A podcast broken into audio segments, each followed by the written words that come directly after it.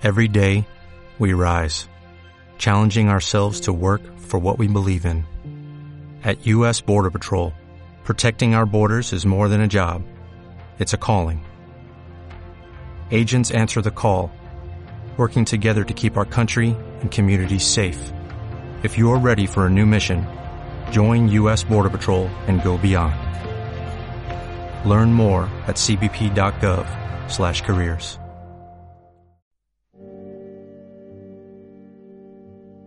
Tomaron la salida de la autopista como ángeles destructores, lo cual era bastante lógico.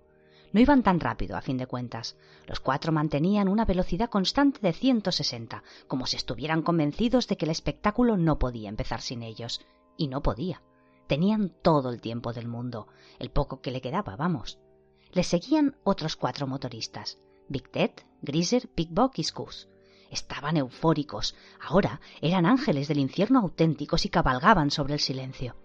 Sabían que los rodeaba el rugido de la tormenta eléctrica y el estruendo del tráfico, el silbido del viento y de la lluvia.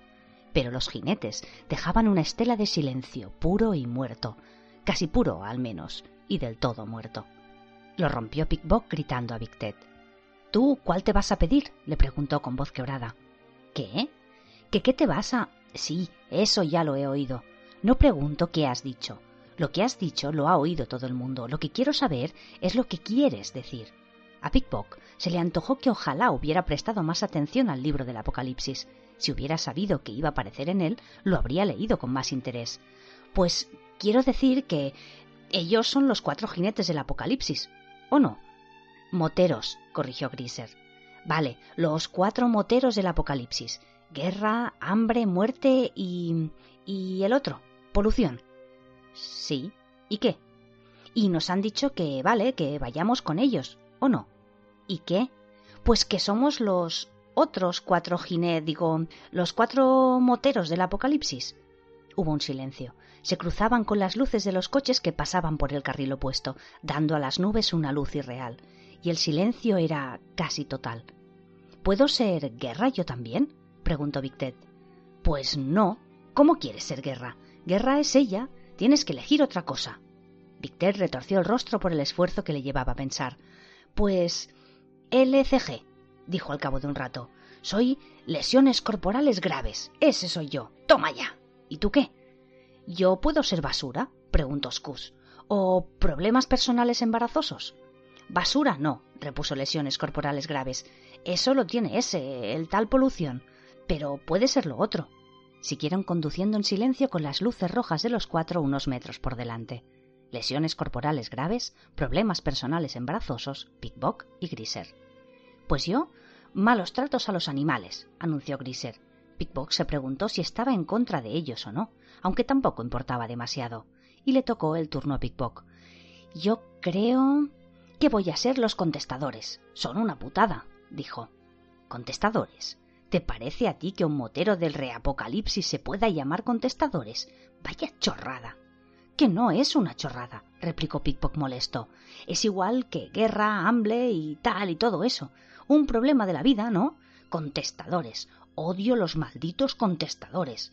Pues anda que yo, asintió malos tratos a los animales. Tú cierra el pico, les petó el ECG. ¿Yo me lo puedo cambiar? preguntó Problemas Personales Embarazosos, que había estado cavilando con ahínco desde su última intervención. Mejor voy a ser cosas que no funcionan ni aunque les metas un buen viaje. Vale, pues cámbiatelo. Pero tú no puedes ser los contestadores, Pickbock. Elige otra cosa. Pickbock reflexionaba. Ojalá no hubiera tocado el tema. Era como las entrevistas de orientación que tenía cuando iba al colegio. Estaba deliberando. La gente bien, dijo al final. La odio. La gente bien, exclamó cosas que no funcionan ni aunque les metas un buen viaje. Sí, sí, tío, los que salen por la tele con esa mierda de pelos, pero que no parecen capullos porque son ellos. Se ponen trajes anchos y a ver quién dice que no son un puñado de gilipollas. O sea, yo, si los veo por la calle, les paso la cara lentamente por una almohada. Y pienso una cosa. Respiro hondo. Estaba seguro de que aquel era el discurso más largo que había pronunciado en toda su vida y pienso una cosa. Si a mí me tocan las narices tanto, fijo que a los demás también. Ah, supongo, dijo malos tratos a los animales, y llevan gafas de sol cuando no es necesario. Y comen queso derretido y esa mierda de cerveza sin alcohol. Añadió cosas que no funcionan ni aunque les metas un buen viaje. ¡Qué asco! ¿Qué gracia tiene bebérselo si no te hace potar? Y oye, se me ocurre una cosa. ¿Por qué no me lo cambio otra vez y así soy cerveza sin alcohol? No, joder, contestó lesiones corporales graves. Ya te lo has cambiado una vez. Bueno, pues, dijo Big Bog, por eso quería ser gente bien. Vale, dijo el jefe. No sé por qué no me deja ser cerveza sin alcohol de mierda si me da la gana. Calla la bocanda. Muerte y hambre y guerra y polución seguían adelante hacia Tadfield. Y lesiones corporales graves, malos tratos a los animales, cosas que no funcionan ni aunque te metas un buen viaje, pero en secreto cerveza sin alcohol y gente bien conducían tras ellos. Era un sábado por la tarde húmedo y borrascoso, y Madame Tracy se sentía muy esotérica. Llevaba puesto un traje largo y suelto y tenía una sartén llena de coles al fuego. La habitación estaba iluminada con velas, cada una de ellas situada cuidadosamente en una botella de vino recubierta de cera, dispuestas en los cuatro rincones de la sala de estar. Había otras tres personas con ella. La señora Ormerod, de Belsies Park, con un sombrero verde oscuro que en otra vida pudo ser un florero, el señor Scrooge, delgado y pálido con sus ojos saltones e incoloros, y Julia Petley, de peinados de hoy, la peluquera de High Street, recién acabados los estudios y convencida de que ella misma había descubierto insondables misterios. Para destacar su lado esotérico, Julia empezó a llevar demasiada joyería de plata batida a mano y sombra de ojos verde. Pensaba que así tenía un aire embrujado, descarnado y romántico, y lo habría tenido si hubiera perdido otros quince kilos. Estaba convencida de que era anoréxica, porque cada vez que se miraba al espejo lo que veía era una persona gorda. Unan las manos, por favor, les pidió Madame Tracy. Necesitamos un silencio total. El mundo de los espíritus es muy sensible a las vibraciones. Pregúntele si mi ron está por ahí, sugirió la señora Omerot. Tenía la mandíbula como un ladrillo. Claro, querida, pero tiene que estar callada mientras me pongo en contacto. Se hizo el silencio, que solo fue interrumpido por los ruidos del estómago de Scrooge. disculpen, señoras, masculló. Madame Tracy había descubierto, tras años retirando el velo y explorando los misterios, que dos minutos era el tiempo de silencio adecuado para esperar que el mundo de los espíritus contactara. Alargarlo más los impacientaba y reducirlo les daba la impresión de que estaban tirando el dinero. Estaba haciendo la lista de la compra de cabeza huevos, lechuga, queso fundido, cuatro tomates, mantequilla, un rollo de papel higiénico que no se me olvide. Vaya, es que no queda. ¿Qué más? ¿Qué más? Un buen filete de hígado para el señor Shadwell, angelito mío, que lastimica. Tiempo. Madame Tracy echó atrás la cabeza, la dejó caer ladeada y lentamente la levantó. Tenía los ojos casi cerrados. Ya va, cielo, oyó que le decía la señora Homerota Julia Petley. No hay por qué alarmarse, solo está abriendo una puerta hacia el otro lado. Su guía espiritual llegará enseguida. A Madame Tracy le irritó sobremanera el ser desplazada y dejó escapar un gemido suave. Oh. Entonces, con voz temblorosa y de falsete, ¿Estás ahí, guía espiritual? Esperó un poco para dar pie a la intriga. Mm, lavavajillas también he de comprar. Dos latas de alubias en salsa de tomate, How, dijo con una voz marrón oscuro. ¿Eres tú, Jerónimo? se preguntó a sí misma. Ser yo, How, se contestó. Tenemos un nuevo miembro aquí esta tarde, continuó. How, señorita Petley.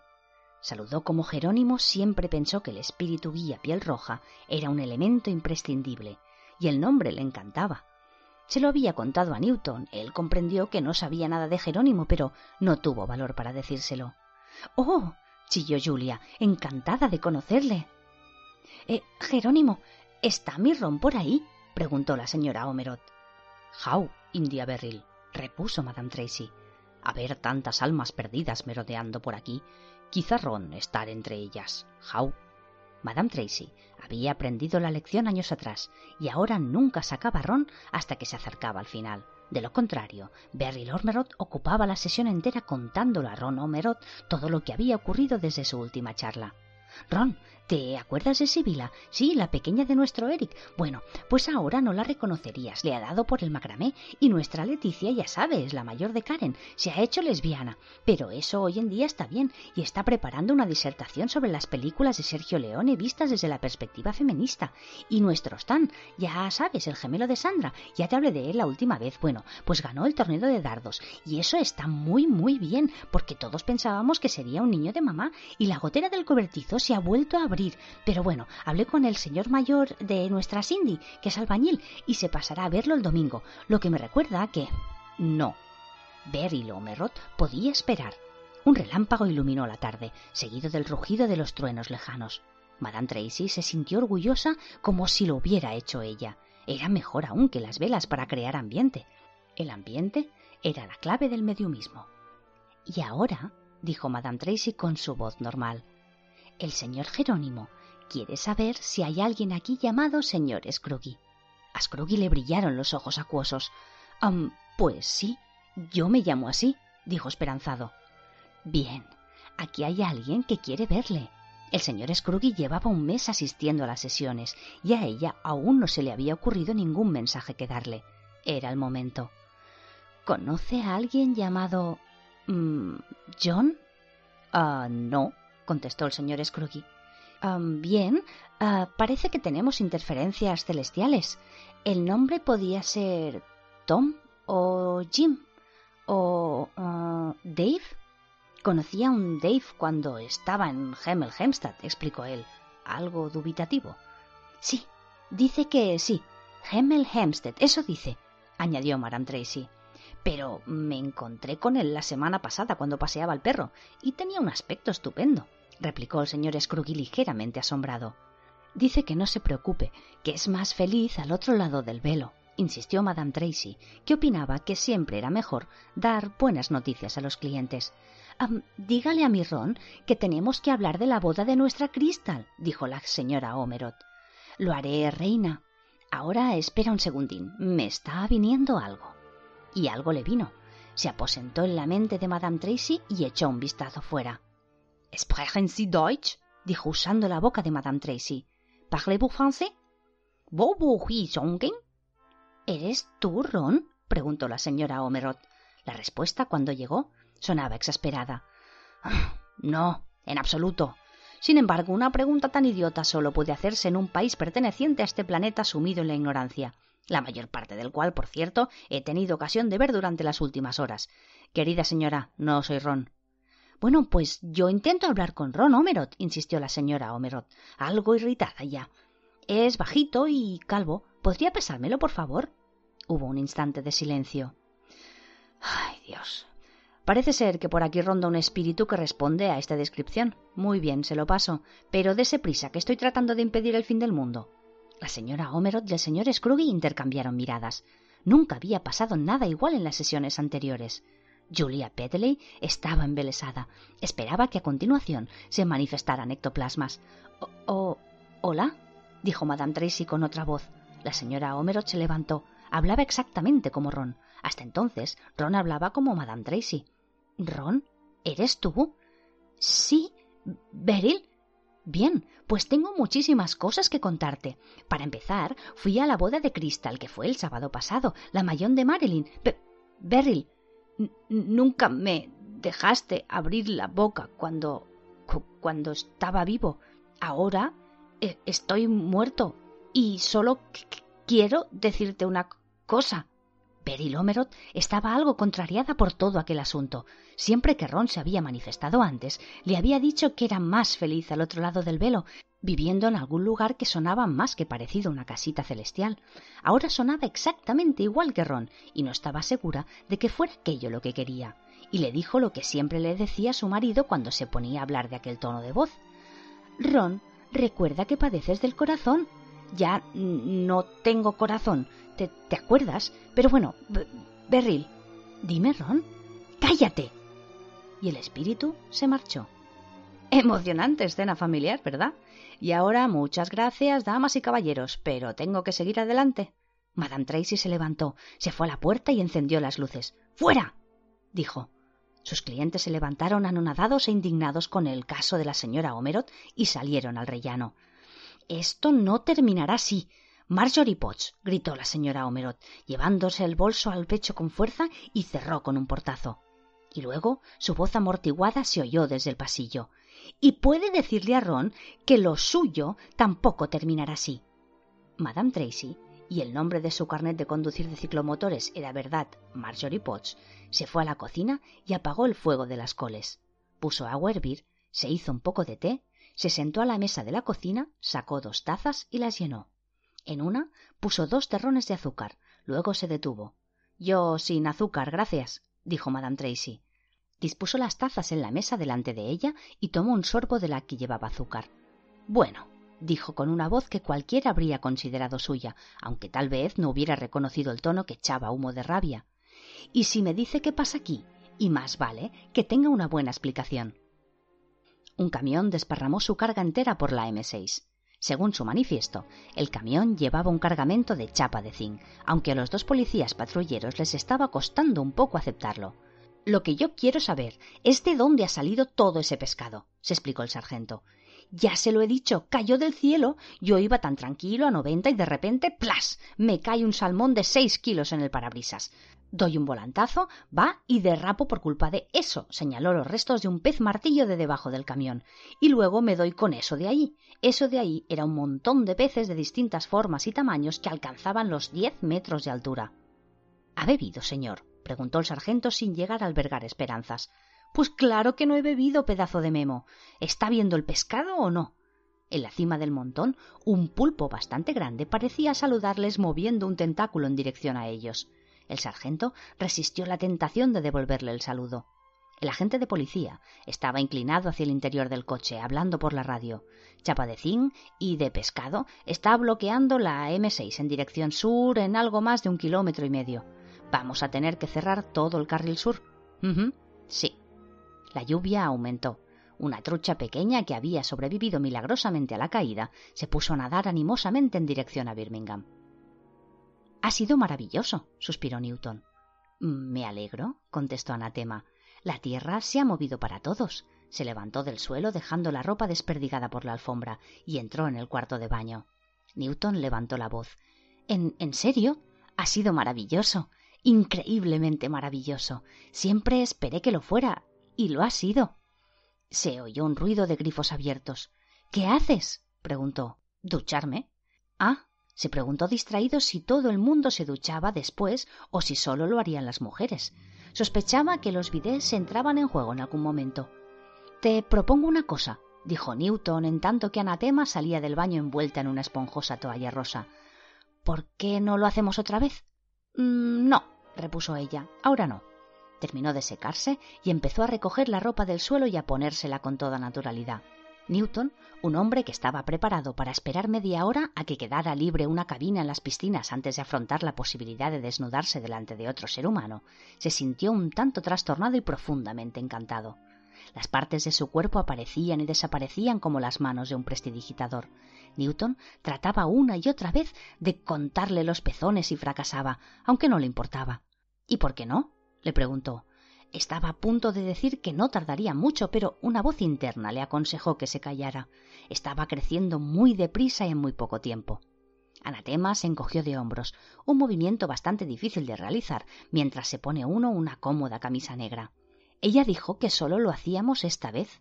Newton abrió la boca dos o tres veces y luego dijo Y una mierda. Es imposible, no podía predecir esto, no me lo creo. Anatema completamente vestida, se acercó a su archivo de fichas, sacó una y se la pasó. Newton la leyó, se puso colorado y se la devolvió apretando los labios. No era solo el hecho de que Agnes lo supiera y lo hubiera expresado en el más transparente de los códigos, era que, a través de los tiempos, distintos devices habían garabateado pequeños comentarios alentadores en el margen. Ella le dio una toalla húmeda. Toma, le dijo, date prisa, tenemos que ponernos en marcha en cuanto tenga los bocadillos preparados. Él miró la toalla. ¿Para qué me das esto? ¿Para que te duches? Ah. O sea que lo hacían los hombres y las mujeres. Menos mal que ya lo había aclarado. Pero deprisa, ¿eh? insistió. ¿Por qué? ¿Tenemos que salir de aquí en diez minutos antes de que explote el edificio?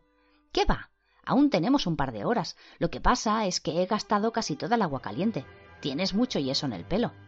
La tormenta lanzó una ráfaga moribunda alrededor de Villa Jazmín, y Newton, tapándose estratégicamente con la toalla rosa húmeda que ya no estaba esponjosa, se apresuró a darse una ducha fría. En su sueño, Shadwell flota por encima del parque de un pueblo. En medio del parque hay un montón de leña y de ramas secas. En medio del montón hay una estaca de madera. Hombres, mujeres y niños se encuentran alrededor, en el césped, expectantes, alborotados. Una conmoción repentina. Diez hombres atraviesan el parque guiando a una mujer de mediana edad, hermosa. En su juventud debió ser muy llamativa, y la palabra vivaracha se desliza al interior de la mente de Shadwell en sueños. Delante de ella camina el soldado cazabrujas Newton Pulsifer. No, no es él, es más viejo, y va vestido con cuero negro. Shadwell reconoce con aprobación el antiguo uniforme de los comandantes cazabrujas. Una mujer trepa la pira, se echa las manos a la espalda y la atan a la estaca. La pira está encendida. Habla la muchedumbre, dice algo, pero Shadwell está demasiado alto para oírlo. La multitud se acerca a ella. Es una bruja, piensa Shadwell. Están quemando una bruja. Le proporciona una cálida sensación. Así se hacía. Así era como las cosas tenían que ser. Solo que ella lo está mirando a él, directamente, y dice Y aplícate el cuento, viejo bobonecio. Solo que va a morir, la van a quemar viva, y en el sueño Shadwell se da cuenta de que es una forma horrible de morir. Las llamas suben, y la mujer mira hacia arriba, lo está mirando fijamente aunque es invisible, y sonríe. Y de pronto todo estalla. El crujido de un trueno. He oído un trueno, pensó Shadwell al despertar, con la sensación permanente de que alguien lo está observando. Abrió los ojos y trece ojos de cristal le observan desde las estanterías del tocador de Madame Tracy, incrustados en diversas caras borrosas. Desvió la mirada para encontrarse con los ojos de alguien que le miraba de hito en hito. Era él. Cáspita, pensó aterrorizado. Estoy sufriendo una experiencia fuera de mi cuerpo. Me veo a mí mismo. Ahora sí que la he espichado. Se puso a hacer movimientos de nado frenéticamente para alcanzar su cuerpo y, como suele pasar, las perspectivas le encajaron. Shadwell se tranquilizó y se preguntó para qué querría alguien tener un espejo en el techo del dormitorio. Meneó la cabeza, confundido. Se levantó de la cama y se puso las botas con cautela. Le faltaba algo, un cigarrillo. Se metió las manos en el fondo de los bolsillos, sacó una lata y empezó a liar un cigarrillo. Sabía que había tenido un sueño, no se acordaba de él, pero le incomodaba, fuera lo que fuese. Encendió el cigarrillo y se vio la mano derecha, el arma definitiva el artefacto más terrible. Apuntó con el dedo a un osito de peluche con un solo ojo que había en la repisa de la chimenea. ¡Bang! dijo, y se rió entre dientes. No solía reírse y le entró la tos, lo que quería decir que estaba de nuevo en territorio conocido. Quería beber algo, una dulce lata de leche condensada. Madame Tracy tendría. Salió del tocador de Madame Tracy pisando con fuerza rumbo a la cocina. Se detuvo fuera de la pequeña cocina. Estaba hablando con alguien, con un hombre. De modo que, ¿qué quiere que haga exactamente? preguntaba. Esta mujer de mala vida, musitó Shadwell, obviamente tenía allí un cliente. Francamente, mi querida damisela, mis planes acerca de esta cuestión están forzosamente algo dispersos. A Shadwell se le heló la sangre, atravesó la cocina de cuentas gritando Los pecados de Sodoma y Gomorra. aprovecharse de una mujer indefensa por encima de mi cadáver. Madame Tracy levantó la vista y le sonrió. No había nadie más en la cocina. ¿Dónde está? preguntó Shadwell. ¿Quién? preguntó a su vez Madame Tracy. Un bujarrón con acento del sur, repuso. Le he oído. Estaba aquí con sus proposiciones, que lo he oído. La boca de Madame Tracy se abrió y una voz contestó. Un bujarrón del sur no, sargento Shadwell. El bujarrón del sur. A Shadwell se le cayó el cigarrillo al quedarse boquiabierto. Estiró el brazo temblando levemente y señaló a Madame Tracy. ¿Demonio? gruñó. No, replicó Madame Tracy con la voz del demonio. Mire, ya sé lo que está pensando. Piensa que en cualquier momento esta cabeza empezará a girar y que yo me pondré a vomitar sopa de guisantes. Pues mire, no, no soy un demonio y quisiera que escuchara lo que tengo que decir. Engendro del diablo, cállate, le ordenó Shadwell. No escucharé tus mentiras diabólicas. ¿Sabes lo que es esto? Es una mano, cuatro dedos, un pulgar. Ya he exorcizado a uno de vosotros esta mañana, y ahora sal de la cabeza de esta buena mujer o te mando al día del juicio final. Ese es el problema, señor Shadwell, dijo Madame Tracy con su propia voz. El día del juicio final es ya. Ese es el problema. El señor Azirafel me lo ha estado contando todo. Ahora pare de portarse como un viejo tonto, siéntese, tome una taza de té y él se lo explicará también a usted. Que no me da la gana de escuchar lisonjas demoníacas, mujer, insistió Shadwell. Madame Tracy sonrió. Ay, ¿será posible que sea usted tan bobo? dijo. Cualquier otra cosa le habría dado igual. Se sentó, pero no bajó el brazo. Las señales elevadas indicaban que el desvío hacia el sur estaba cerrado y había crecido un pequeño bosque de conos naranjas desviando a los conductores por un carril de dos direcciones de la franja norte. Otras señales indicaban a los conductores que redujeran la velocidad a 50. Los coches de policía iban guiando a los conductores como si se tratara de perros pastores en una franja roja. Los cuatro motoristas ignoraron las señales. Conos y coches de policía siguieron adelante por el carril sur vacío de la M6. Los otros cuatro, justo detrás de ellos, aminoraron un poco. ¿No sería mejor parar o algo? preguntó gente bien. Mm, sí, podría ser un choque en cadena, repuso pisar mierdas de perro anteriormente conocido como todos los extranjeros y sobre todo los franceses, y antes conocido como cosas que no funcionan y aunque les metas un buen viaje, que nunca llegó a ser cerveza sin alcohol, y brevemente problemas personales embarazosos, conocido anteriormente como Scus. Somos los otros cuatro jinetes del apocalipsis, señaló LCG. Hacemos lo mismo que ellos, así que vamos a seguirles. Condujeron rumbo al sur. Un mundo que solo sea para nosotros, exclamó Adán. Todo lo han estropeado siempre los demás, pero podemos deshacernos de ellos y volver a empezar. ¿A qué es genial? Confío en que estará familiarizado con el libro del Apocalipsis, preguntó Madame Tracy con la voz de Azirafel. Ah, sí, contestó Shadwell que no lo estaba. Su pericia bíblica empezó y terminó con el Éxodo capítulo 22, versículo 18, que se refería a las brujas, al sufrimiento de vivir y por qué no se debe hacer. Una vez echó un vistazo al versículo 19, que trataba de dar muerte a aquellos que yacieran con bestias, pero le pareció que aquello escapaba bastante de su jurisdicción.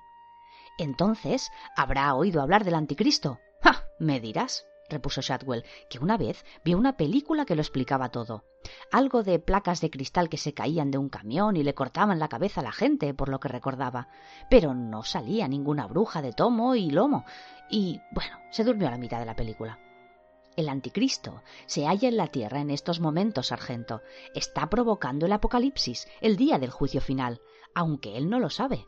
El cielo y el infierno se están preparando para la guerra, y se va a armar la de Dios es Cristo. Shadwell se limitó a lanzar un gruñido. No se me permite actuar directamente en esta operación, sargento, pero estoy seguro de que puede comprender que la inminente destrucción del mundo no es algo que un hombre de sus cabales permitiría. ¿Me equivoco?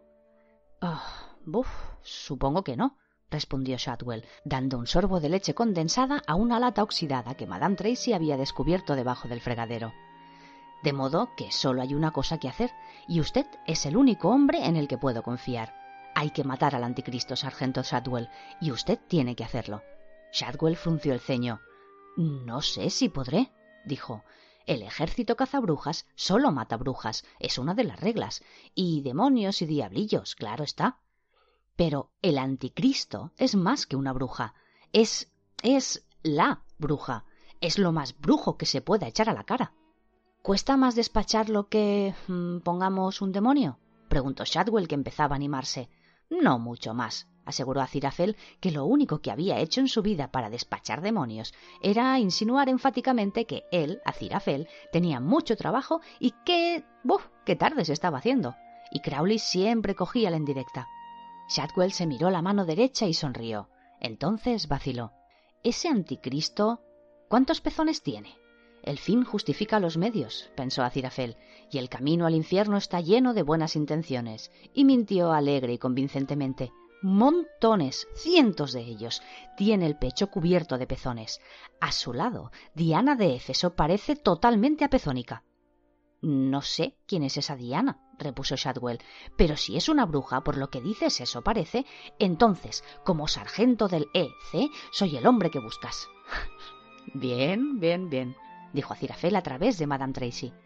Yo no sé qué pensar de este lío de matar gente, opinó Madame Tracy auténtica, pero si se trata de elegir entre ese hombre, el anticristo, o todos los demás, bueno, pues supongo que no habrá más remedio.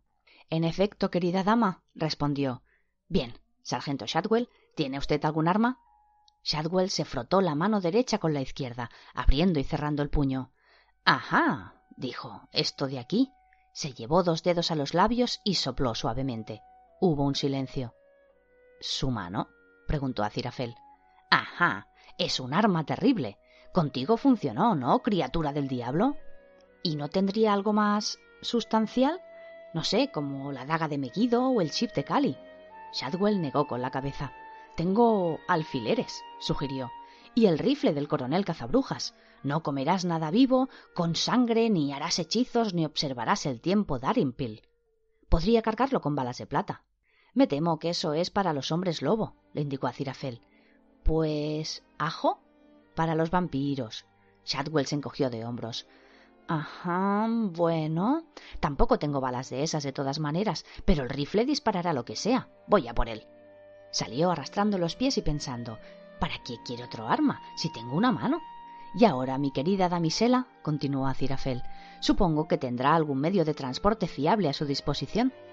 Por supuesto, aseguró Madame Tracy. Se acercó al rincón de la cocina y cogió un casco de moto rosa con un girasol amarillo pintado. Se lo puso y se lo ajustó debajo de la barbilla.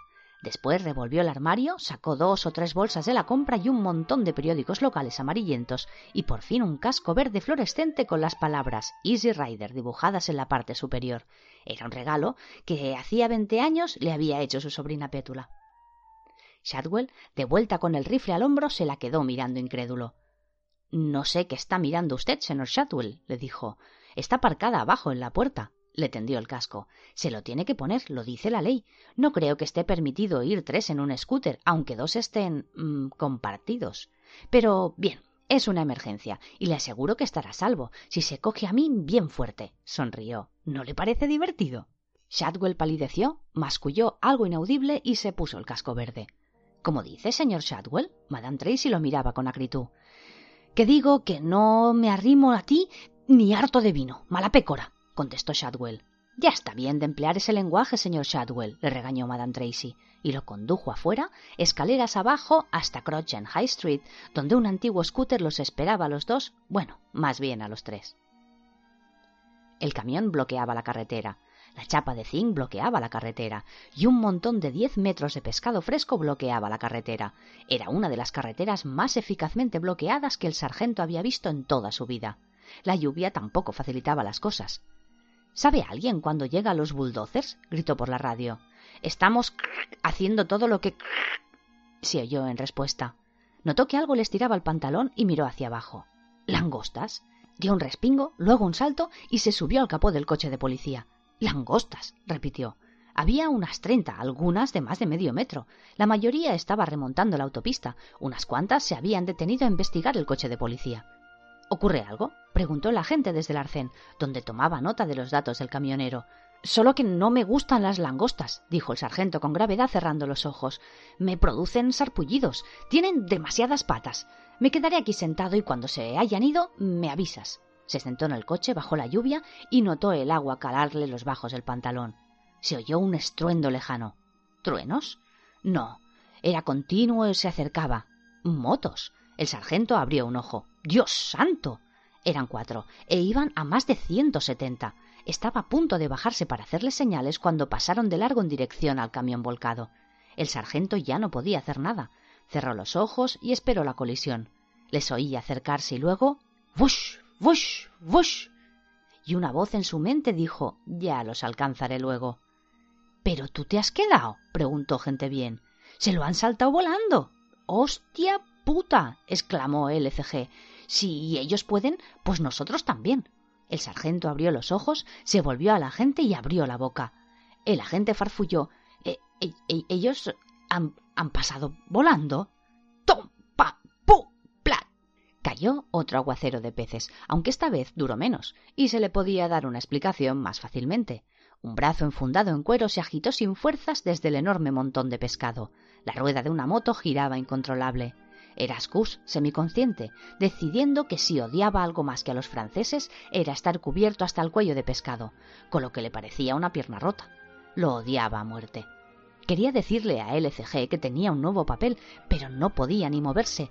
Algo húmedo y viscoso se le deslizó por una manga. Después, cuando lo sacaron del montón de pescado y vio a los otros tres motoristas cubiertos con sábanas, comprendió que era demasiado tarde para decirles nada. Por eso no salían en el libro ese de los apocalipsis que decía Pickbock, porque no habían llegado tan lejos por la autopista. Scud farfulló algo. El sargento de policía se inclinó. No intentes hablar, hijo, le aconsejó. Enseguida llegará la ambulancia. Escuche, graznó Scud. Es muy importante. Los cuatro jinetes del apocalipsis son unos cabrones de pura cepa. Los cuatro. Está delirando, anunció el sargento. Y un carajo. Soy gente cubierta de pescado, repuso con voz ronca, y se desmayó. El sistema de tráfico de Londres es mil veces más complicado de lo que se pueda imaginar. No tiene nada que ver con las influencias demoníacas o angelicales, más bien está en relación con la geografía, la historia y la arquitectura es más que nada una ventaja para la gente, aunque jamás lo creerían. Londres no se diseñó para los coches, ni tampoco, de hecho, para las personas. Simplemente ocurrió, lo cual creó problemas, y las soluciones que se aportaron se convirtieron en más problemas durante los cinco, diez o cien años siguientes. La última solución había sido la M25, una autopista que describía un círculo alrededor de la ciudad. Hasta entonces los problemas no pasaron de ser bastante básicos, elementos que se quedaban obsoletos antes de estar terminados de construir, colas einsteinianas que acababan extendiéndose por delante, por detrás y por todas las partes y cosas de este tipo. El problema actual era que no existía, al menos no en términos espaciales normales para los humanos. La caravana de coches no conscientes de ello, que buscaban rutas alternativas fuera de Londres, se extendía por todo el centro de la ciudad desde todas las direcciones. Por primera vez, Londres estaba totalmente paralizado. La ciudad entera era un embotellamiento gigantesco. Los coches, en teoría, son un medio de transporte increíblemente rápido de un sitio a otro. Los atascos, por otra parte, son una oportunidad increíble de estar separado. Bajo la lluvia, en la oscuridad, mientras la sinfonía cacofónica de pitos iba creciendo y creciendo, Crowley se estaba hartando. Le había dado tiempo a releer las anotaciones de Azirafel y de echar un vistazo a las profecías de Agnes la Chalada y pensar en serio. Las conclusiones a las que llegó fueron las siguientes. Número 1. El apocalipsis se acercaba. Número 2. Crowley no podía hacer nada al respecto. 3. Iba a ocurrir en Tadfield, o empezar allí por lo menos. Después ocurriría en todas partes. 4. Crowley estaba en la lista negra del infierno. 5. Azirafel estaba, en la medida en que se podía calcular, fuera de la ecuación. 6. Todo estaba negro, oscuro y horrible. No se veía luz al final del túnel y si la había, era un tren que se acercaba. 7. También podía buscar un pequeño bar acogedor y ponerse completamente ciego mientras esperaba que se acabara el mundo. 8. Pero sin embargo. Y fue entonces cuando se derrumbó todo, porque en el fondo Crowley era un optimista. Siempre tuvo una certeza que le ayudó a seguir adelante en los malos tiempos. Pensó brevemente en el siglo XIV, la certeza absoluta de que todo se arreglaría, de que el universo cuidaría de él. Vale, de modo que el infierno pasaba de él, de modo que el mundo se acababa, de modo que la Guerra Fría había terminado, y la Gran Guerra empezaba en serio, de modo que lo tenía más negro que la boca del lobo, pues aún había esperanza.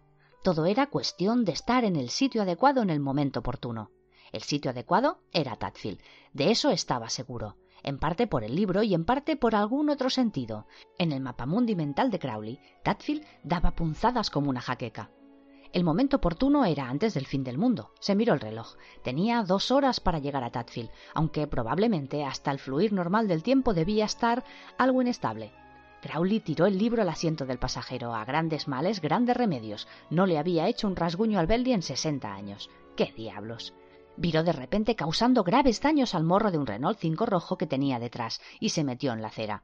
Encendió las luces y tocó el claxon. Así los peatones se podrían dar por avisados de su presencia, y si no podían quitarse de en medio, bueno, todo daría igual al cabo de un par de horas. Tal vez, bueno, seguramente.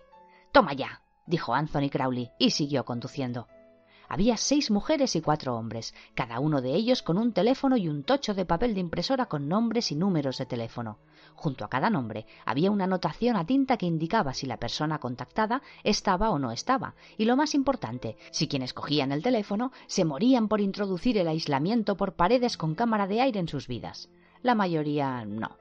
Los diez permanecían allí sentados, hora tras hora, engatusando, suplicando, prometiendo a través de sonrisas de plástico.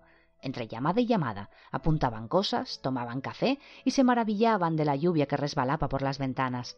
Se mantenían en sus puestos como la orquesta del Titanic. Si no se vendía el doble acristalamiento con aquel tiempo, no se vendería en la vida. Lisa Morrow decía Mire, si me deja terminar. Sí, sí, entiendo, pero. pero sí. Y al ver que le habían colgado, dijo Peor para ti, caraculo. He pillado a otro bañándose, comunicó el vendedor telefónico que tenía al lado. Estaba a punto de batir el récord diario de la oficina de sacar a gente del baño y le faltaban dos puntos para ganar el premio semanal Coitus Interruptus. Marcó el siguiente número de la lista. Lisa no pretendía ser vendedora telefónica. Ella lo que de verdad quería ser un glamuroso miembro internacionalmente reconocido de la Jet Set, pero no le llegaba al currículum. Si se hubiera sacado algún título que le permitiera ser aceptada como un glamuroso miembro internacionalmente reconocido de la Jet Set, o como auxiliar de dentista, su segunda opción profesional, o como cualquier otra cosa que no fuera vendedora telefónica, su vida habría sido más larga y seguramente más plena. Quizás no mucho más larga a fin de cuentas, dado que era el día del fin del mundo, pero sí habría vivido más horas. Por eso lo que tenía que hacer para vivir más no era llamar al número que acababa de marcar, que según su lista de décima mano de venta por correo correspondía al hogar del señor A. J. Crowley. Pero lo había marcado, y esperado a que sonara cuatro veces. Luego dijo Joder, otro contestador, e hizo ademán de colgar. Pero entonces algo salió del auricular, algo muy grande y muy enfadado. Tenía cierto aspecto de gusano, de enorme gusano enfadado hecho de miles y miles de gusanitos diminutos, todos retorciéndose y gritando, millones de bocas de gusanito abriéndose y gritando furiosas y cada una de ellas gritaba Crowley. Dejó de gritar, se movía como loco, como si tratara de averiguar dónde estaba, y de pronto se hizo añicos. Aquello se dividió en miles y miles de gusanos grises diminutos. Se subieron a la moqueta, a los escritorios, a Lisa Morro y a sus nueve compañeros. Se les metieron en la boca, en la nariz, en los pulmones, anidaron en la carne, en los ojos, en el cerebro y en las neuronas, reproduciéndose como locos sobre la marcha, llenando así la sala de una mezcla de carne y porquería que se agitaba. Entonces aquella masa empezó a moverse al unísono, a coagularse en una entidad única y enorme, que llegaba al techo y emitía pulsaciones suaves se abrió una boca en la masa de carne, con hilos de algo húmedo y pegajoso pegados a los labios, por llamarlos de algún modo, y Astur dijo Oh, lo necesitaba. Media hora atrapado en un contestador con un solo mensaje de Acirafel por compañía no le había calmado los humos, ni tampoco la idea de tener que informar al infierno y de tener que explicar por qué no había regresado hacía una hora y ante todo por qué no le acompañaba Crowley. Al infierno no le hacían gracia los fracasos. El lado positivo, no obstante, era que había oído el mensaje de Acirafel, y aquello podría permitirle seguir con vida durante mucho tiempo. Y de todos modos, pensó, si iba a tener que enfrentarse a la ira del Consejo Oscuro, al menos no sería con el estómago vacío. La habitación se llenó de un humo de azufre, denso, y cuando se disipó, Astur se había marchado. Allí no quedaban más que diez esqueletos, sin un gramo de carne, y algunos charcos de plástico derretido con algún fragmento desperdigado del metal, que pudo haber sido parte de un teléfono. Más valdría haber sido auxiliar de clínica dentista. Pero si miraba uno el lado bueno, lo único que demostraba todo aquello era que el mal contiene las semillas de su propia destrucción. En aquel instante, gente de todo el país que se habría puesto más tensa y furiosa al haberla sacado de un buen baño o al oír su nombre mal pronunciado, se sentía en cambio tranquila y en paz con el mundo. Como resultado de la acción de Astur, una ola de bondad en menor grado empezó a expandirse de manera exponencial a través de la población, y millones de personas que podrían haber sufrido leves contusiones en el alma, en realidad estaban bien. Por lo tanto, no pasaba nada. Nadie hubiera pensado que era el mismo coche. Apenas le quedaba un dedo sin rascar. Las luces delanteras estaban destrozadas. Los tapacubos se habían soltado hacía rato. Parecía el veterano de un sinfín de rallies en los que hay que dejar fuera de combate a los demás participantes. Las aceras habían sido un desastre, los pasos peatonales inferiores también, y lo peor, cruzar el Támesis. Al menos fue previsor y cerró todas las ventanillas. Y a pesar de todo, allí estaba. Le quedaba un tramo para alcanzar la M40. Oxfordshire quedaba bastante cerca. Solo había una pega. Una vez más, entre Crowley y la carretera, se hallaba la M25, una franja quejumbrosa y brillante de luz oscura. Odegra. Nadie podía cruzarla y sobrevivir. Nada mortal, al menos. Y no estaba seguro de que podía pasarle un demonio. No le mataría, pero tampoco sería agradable. Había un control policial delante del paso elevado que cruzaba la carretera oscura. La policía no parecía muy contenta. Crowley redujo la marcha, metió segunda y pisó el acelerador. Pasó de largo del control a cien. Esa era la parte fácil. Por todo el mundo son famosos los casos de combustión humana espontánea. Uno sigue adelante con su vida tan tranquilo y de pronto no es más que una triste foto de un montón de cenizas y un pie o una mano solitarios y lesos. Acerca de la combustión espontánea de vehículos existe menos bibliografía. Dijeran lo que dijeran las estadísticas, habían aumentado en uno. Los asientos de cuero empezaron a echar humo. Mirando al frente, Crowley tanteó con la mano izquierda el asiento de al lado en busca de las buenas y ajustadas profecías de Agnes la Chalada, y las colocó a salvo en su regazo. Ojalá Agnes hubiera profetizado aquello. Entonces las llamas envolvieron el coche. Tenía que seguir conduciendo. Al otro lado del paso elevado se encontraba otro control, que impedía el paso de aquellos coches que intentaran entrar en Londres. Se reían de algo que acababan de oír por la radio acerca de un policía en moto de la M6 que se había lanzado tras un coche patrulla robado para descubrir que el conductor era un enorme pulpo. Algunas fuerzas policiales se lo creían todo, pero no la metropolitana. La metro era la policía más dura, la más cínicamente pragmática, la más cabezota y de pies en la tierra de toda Gran Bretaña. Costaba un triunfo desconcertar a un poli de la metro. Costaba, por ejemplo, un enorme coche maltrecho convertido en ni más ni menos que una bola de fuego, un limón infernal llameante, estruendoso y retorcido, conducido por un loco sonriente con gafas de sol sentado entre las llamas, que despedía un humo denso y negro, acercándoseles bajo el azote de la lluvia y del viento a ciento veinte kilómetros por hora. Aquello no fallaba nunca. La cantera era el centro tranquilo de un mundo tormentoso. Los truenos no solo rugían a lo alto, sino que además partían el aire en dos. Van a venir unos amigos míos, repitió Adán. Estarán al caer, y cuando lleguen podremos empezar. Perro se puso a aullar. Ya no era el aullido similar a las sirenas de un lobo solitario, sino las extrañas oscilaciones de un perrillo con problemas gordos. Pepper llevaba todo el rato sentada mirándose las rodillas. Parecía tener algo en mente. Por fin levantó la vista hacia Adán y le miró a los perdidos ojos grises. ¿Y tú? Eh, ¿Qué parte te quedas, Adán? le preguntó. De pronto un zumbido de silencio reemplazó la tormenta. ¿Qué? dijo Adán.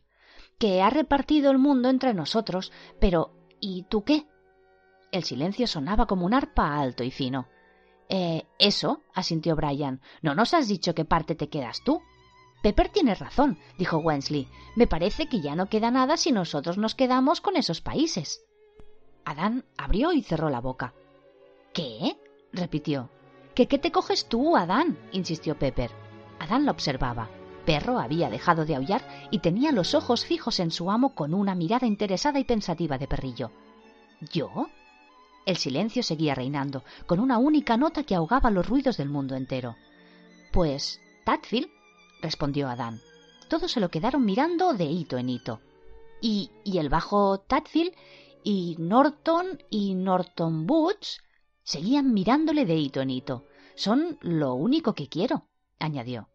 Los otros negaron con la cabeza. Pueden ser míos si quiero, afirmó Adán, y su voz tintineó con rebeldía resentida, y la rebeldía acabó en duda repentina. Puedo mejorarlos, además, que haya árboles mejores para trepar, y estanques mejores, y mejores. Su voz se fue apagando. Es imposible, dijo Wensley. No son como América y los otros sitios, son de verdad. Además, nos pertenecen a todos, son nuestros, y no podrías mejorarlos, señaló Brian. Y de todas maneras, si lo hicieras, lo sabríamos todos, añadió Pepper. Si eso es lo que os preocupa, no os preocupéis, repuso Adán sin darle importancia, porque podría haceros hacer lo que me diera la gana. O sea que. dejó de hablar, escuchando horrorizado las palabras que articulaba su boca. Los sellos estaban retrocediendo. Perro se llevó las patas a la cabeza. El rostro de Adán parecía la personificación de la caída del imperio. Ah, no, dijo con voz quebrada. No, volved, os lo ordeno. Se detuvieron en seco a media huida. Adán los miraba. Ha sido sin querer, se explicó. Sois mis amigos. Su cuerpo sufrió una sacudida. La cabeza se le echó hacia atrás. Alzó los brazos y aporreó el cielo con los puños. Su rostro se contrajo, el suelo de caliza se agrietó bajo sus zapatillas deportivas. Adán abrió la boca y gritó. Fue un sonido que una garganta meramente mortal no habría sido capaz de emitir. Escapó de la cantera, se mezcló con la tormenta y las nubes se dividieron, formando así nuevas siluetas desagradables. Se prolongó y se prolongó. Resonaba por todo el universo, que es bastante más pequeño de lo que los físicos creerían, e hizo vibrar las esferas celestiales. Transmitía un mensaje de pérdida y no concluyó en mucho tiempo. Y de pronto paró. Algo se había esfumado. La cabeza de Adán se inclinó hacia adelante, abrió los ojos. Fuera lo que fuera, lo que acababa de estar allí hacía un instante, volvía a ser Adán Young. Un Adán Young mejor informado, pero Adán Young, al fin y al cabo, posiblemente más Adán Young que nunca. El espantoso silencio que invadía la cantera fue reemplazado por un silencio más familiar, más acogedor, por la simple y mera ausencia de ruido. Los ellos, liberados, estaban encogidos de miedo contra el acantilado de tiza, mirándole fijamente. No pasa nada, aseguró Adán con calma. Pepper, Wensley y Brian, venid aquí. No pasa nada, no pasa nada. Ahora lo sé todo, y me tenéis que ayudar, si no, va a ocurrir todo. Va a ocurrir de verdad. Va a pasar todo si no hacemos algo.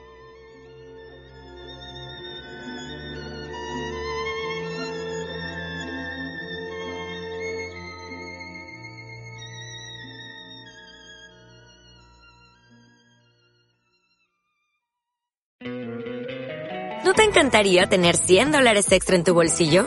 Haz que un experto bilingüe de TurboTax declare tus impuestos para el 31 de marzo y obtén 100 dólares de vuelta al instante. Porque no importa cuáles hayan sido tus logros del año pasado, TurboTax hace que cuenten. Obtén 100 dólares de vuelta y tus impuestos con 100% de precisión. Solo con Intuit TurboTax. Debes declarar para el 31 de marzo. Crédito solo aplicable al costo de la presentación federal con TurboTax Full Service. Oferta sujeta a cambios o cancelación en cualquier momento.